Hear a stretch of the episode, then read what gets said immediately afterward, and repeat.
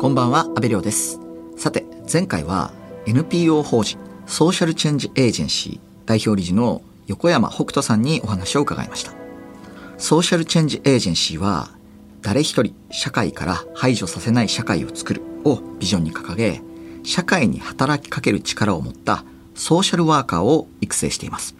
前回はその取り組みについてお話を伺いましたが、今週は横山さんが訴え続けているポスト申請主義について、さらに昨年11月に横山さんが出された話題の本、15歳からの社会保障、人生のピンチに備えて知っておこうについても伺います。今週もスタジオには横山北斗さんにお越しいただいています。横山さん、よろしくお願いします。今週もよろしくお願いいたします。まずは横山さんが代表理事を務めている NPO ソーシャルチェンジエージェンシーについて改めて教えてください。はい。えー、と私たちの団体は、えー誰一人社会から排除させない社会を作るをビジョンにですね現在は経済的な困りごとを抱えた方に対する、まあ、オンラインでのこう相談の支援の事業ですとかあと市民にこう社会保障制度や相談窓口を分かりやすく伝えていくことを目的としたこう自治体の福祉部門のデジタル化などに関する支援あと3つ目がですねこう社会にこう働きかける力を持つ、まあ、ソーシャルワーカーを育成するためのあの研修のプログラムを行っています。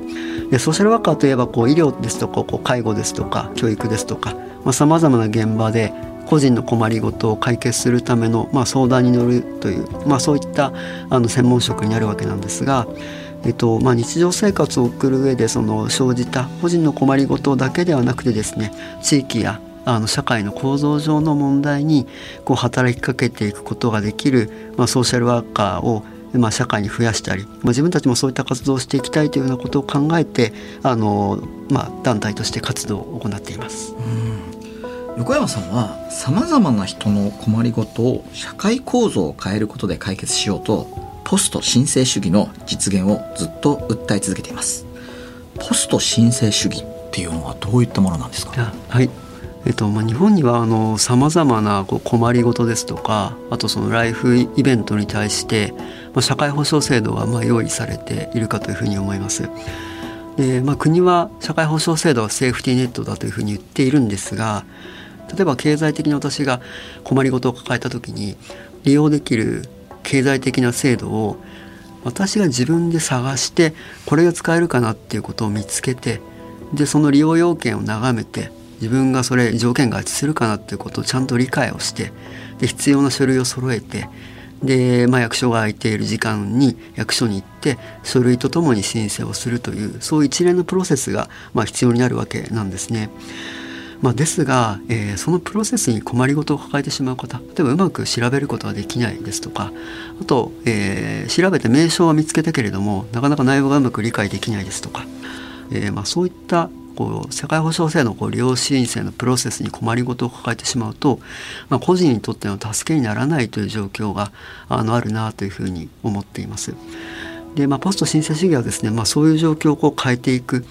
例えば社会保障制度の相談や申請の窓口は自治体ですので自治体がもっと積極的に社会保障制度の情報を届けやすくするですとかあとまあ自治体がその市民の方の、情報からこの制度使えるってことは分かっているのであれば、えーまあ、郵便とかメールとかでプッシュでお知らせしてくれるですとかですね、まあ、そういった取り組みをこう社会にどんどん増やしていくことで社会保障制度があるけれどもその利用申請のプロセスに困難を抱えてしまって、まあ、利用できない人をなくしていく、まあ、そういう社会像を、まあ、ポスト申請主義というふうにあの、まあ、呼ばせていただいているというところになります。なんだろう。昔からお役所仕事というかお役所主義というかなんかそういう言葉もありますけど、まあ、なんであんなにこう面倒くさいというかあの回りくどいことになってしまうんでしょうかね。そうです、まあ、一つはその日本のこう社会保障制度の要件がさまざまなこう他の国に比べて非常に細かいみたいなことも言われていまして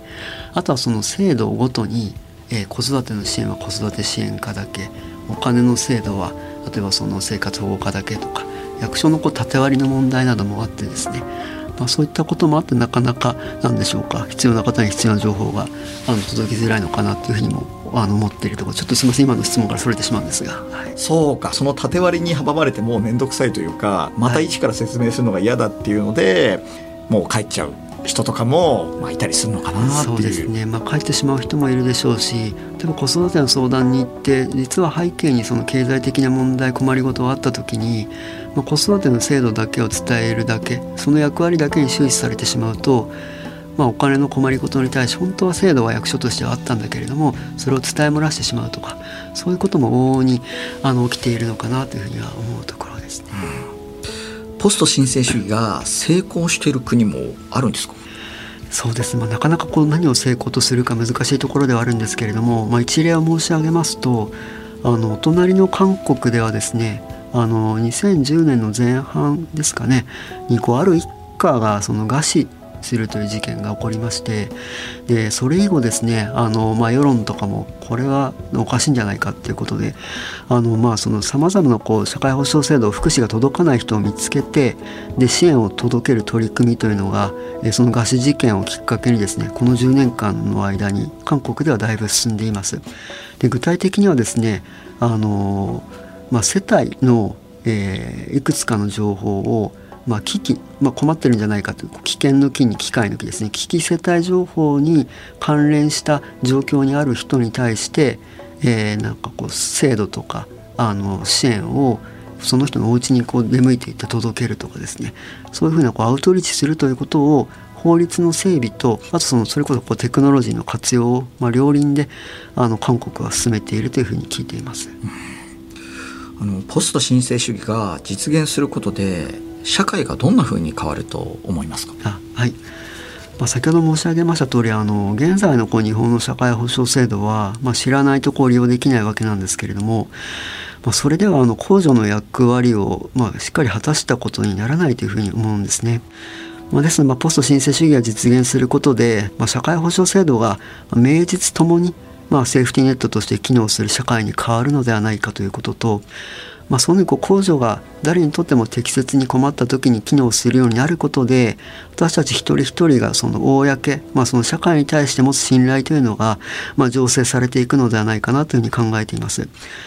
で、まあ、社会にこう生きる一人一人があの、まあ、自分が何かあった時に自分を助けてくれるシステムがあるんだというふうに知ることで、まあ、社会を信頼できるようになればですね、まあ、少しちょっと論理が飛躍するかもしれませんが、まあ、そういった社会になることによってさまざまなこうチャレンジをしようとする人も、まあ、今より増えるのかもしれないなということもあの思ったりしています。ソーシャルチェンジエージェンシーはそうした社会の実現に向けてどんなことを進めているんですか、はいまずは私たちの団体 NPO ですので、まあ、NPO としてあの、まあ、現状のこう社会保障制度のこう存在を知らずに困っている方に対しての、まあ、インターネットを使ったオンラインの相談支援をもっと広げていきたいということと合わせて社会保障制度の提供主体はほとんどが基礎自治体ですので、まあ、基礎自治体が市民の人に社会保障制度の情報を分かりやすく伝えるですとかそういうことをやってもらうようにこう自治体に働きかけていくということなども行っていきたいなというふうに思っています。FM93 AM1242 日本放送安倍亮の NGO 世界一周。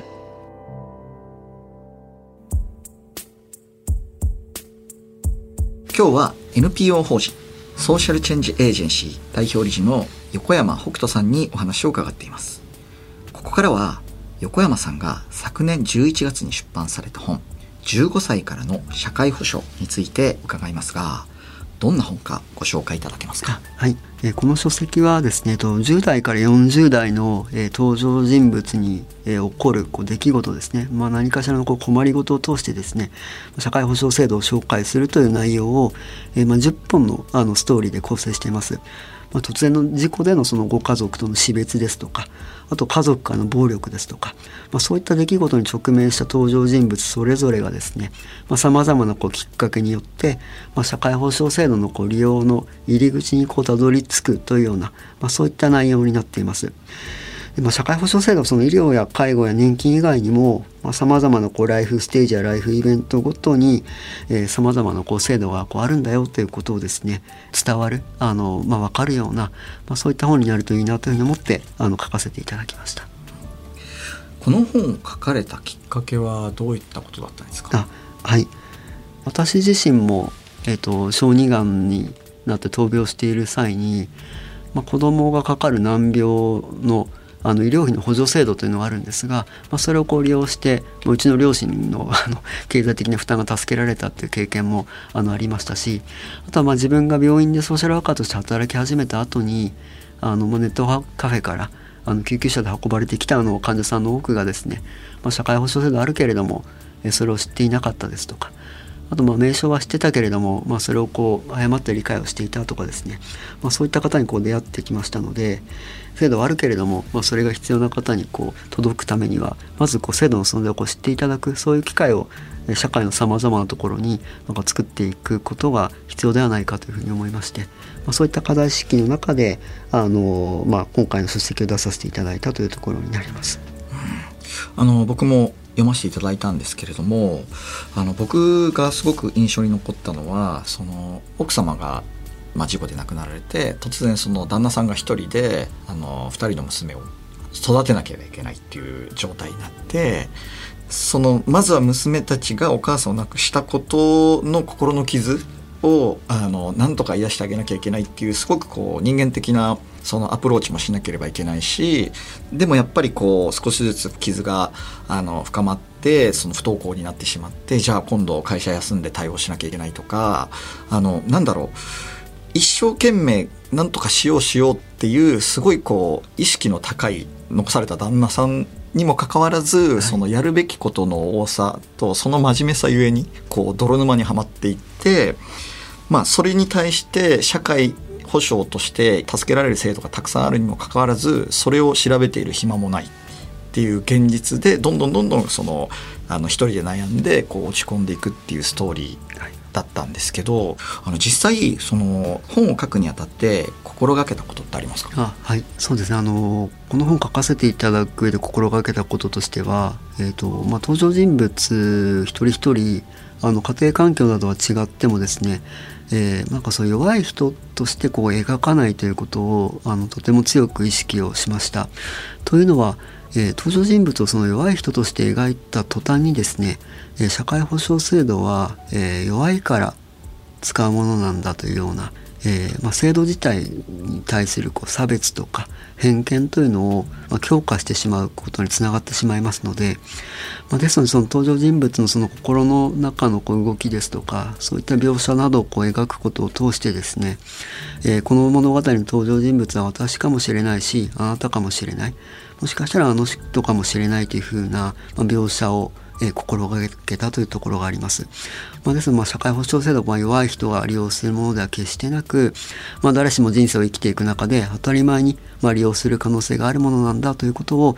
何でしょう全体として伝えていきたいというふうにあの思ったというところがあります。うん実際僕もそのストーリーを読んで、まあ、どちらかというと弱い人というよりは強い人がゆえにあの頑張りすぎて、はい、あの一人で背負い込んで潰れていくパターンがすごいこの世の中多いんだろうなっていうのを、はい、本当にそうですね。その自分でやらなければいけないというところが強すぎて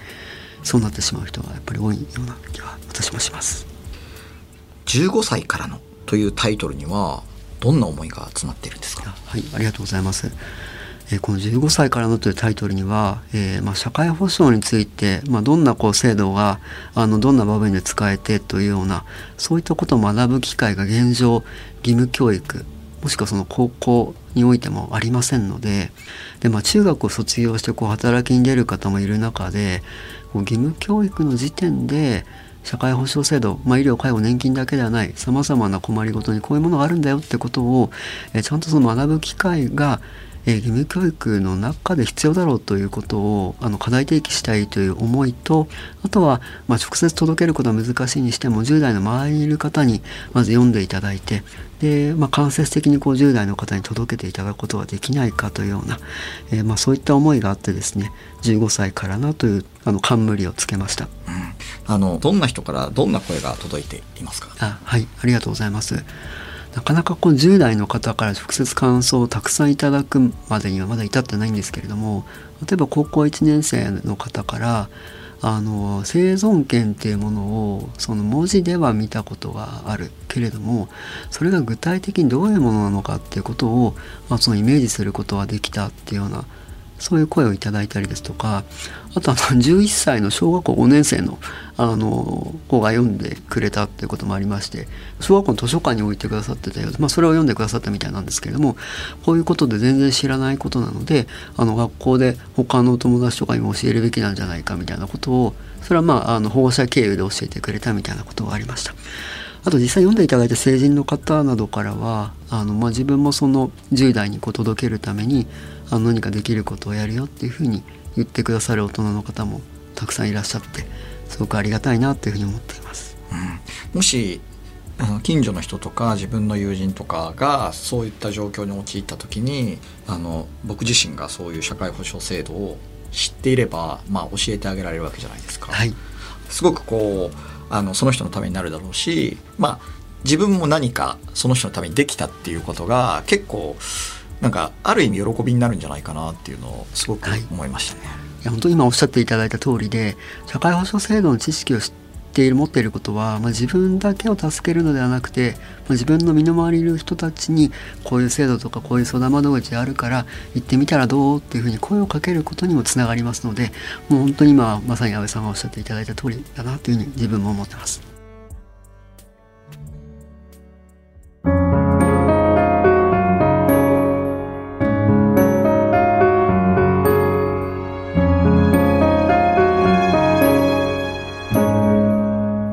京有楽町にある日本放送からお届けした安倍亮の NGO 世界一周。そろそろお別れの時間です。今日は NPO 法人ソーシャルチェンジエージェンシー代表理事の横山北斗さんにお話を伺いました。最後に横山さんから今後の目標を教えていただけますか？はい。今後の一つの目標としましてはやはりこう社会保障制度をあの名実ともに、まあ、セーフティーネットにしていく。まあ、そのために自分たちもできることをやっていきたいというふうに思っています。こう社会保障制度知らなかったことで利用ができないですとか、まあ、知っていたけれども、まあ、その後の申請のプロセスに困難を抱えてしまって、まあ、利用ができない方そういう方たちって今社会にたくさんおられるというふうに思うんですね。ですので、まあ、制度はそれを必要とする人は必要とするタイミングで、まあ、利用ができなければその個人にとっては極論意味がありませんのでですので、まあ、控除であるにもかかわらずその利用申請のプロセスが自助であるという、まあ、そういうこう矛盾を、まあ、早く解消してですね社会保障制度を、まあ、誰しもあの利用するべき時に、まあ、利用ができる、まあ、そういう社会にしていきたいなっていうふうに思っています。横山北斗さん貴重なお話をありがとうございました、はい、どうもありがとうございました。横山北斗さんが書かれた15歳からの社会保障人生のピンチに備えて知っておこうは日本評論者から好評発売中です。ぜひチェックしてみてください。ここまでのお相手は阿部亮でした。